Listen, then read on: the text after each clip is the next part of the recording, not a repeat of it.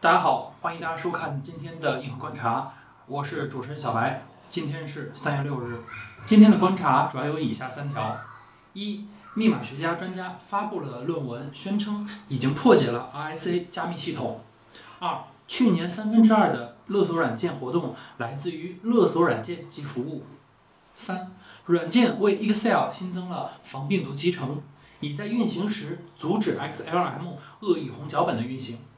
接下来我们来查看具体的内容。一、密码学家发布论文，宣称已经破解了 RSA 加密系统。近日，德国密码学家施诺尔在预印本网站上传上传论文，宣称自己破解了 RSA 加密系统。此事引起了密码学界和量子密码界的广泛关注。RSA 加密算法是一九七七年提出，其名字呢来源于三位作者的名字的字头。这一算法利用了大素数分解困难的特性，如果想要破解密码，需要花费很长的时间进行大量的运算。当时呢，许多对于信息安全要求比较高的领域呢，都大量的采用了 RSA 非对称加密算法，可以说是如今的信息技术的基石之一。对此，我们的观点是，目前这个论文呢，尚未得到学术界的同行审议，是否真正破解了 ICA 还目前存疑。如果确实破解了 ICA，或者提供了一个可行的方向，那么对于目前的信息技术所构建起来的信息社会的冲击，毫无疑问是巨大的。接下来来看第二条，去年三分之二的勒索软件活动来自于勒索软件及服务。事实证明，勒索软件攻击呢目前仍然有利可图。组织最为严密的团伙呢，每个受害者都能赚取数百万美元。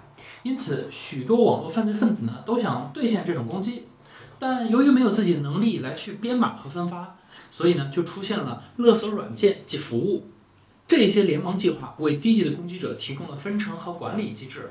那而勒索软件背后的开发者呢，就从每个勒索受害者的解密的密钥当中呢去获得分成。对此，我们的观点是，我们最重要的不应该是在被勒索后付出赎金。而是在一开始就切断入侵的渠道，并采用必要的安全措施。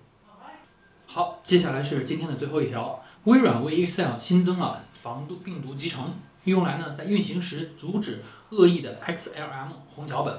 自上世纪九十年代以来，红恶意软件一直是黑客的热门的首选。微软多年以来一直在使用其反恶意软件扫描接口 IMSI 来去剔除红恶意软件。其成功剔除 VB 编写的红脚本的这样的一个努力呢，最终将攻击者推向了一个名为 XLM 的旧的红语言。这种语言呢，在1992年随着 Excel 14.0一起出现。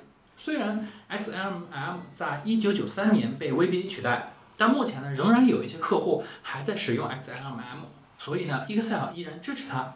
现在呢，微软正在扩大它的 AMSI 和 Office 365的集成。包括呢，在运行时扫描 Excel 的4.0的 XML 红，从而呢使 AMSI 也可以去检测 XML 红。对此呢，我们的观点是，没有脚本软件的 Office 软件是没有灵魂的。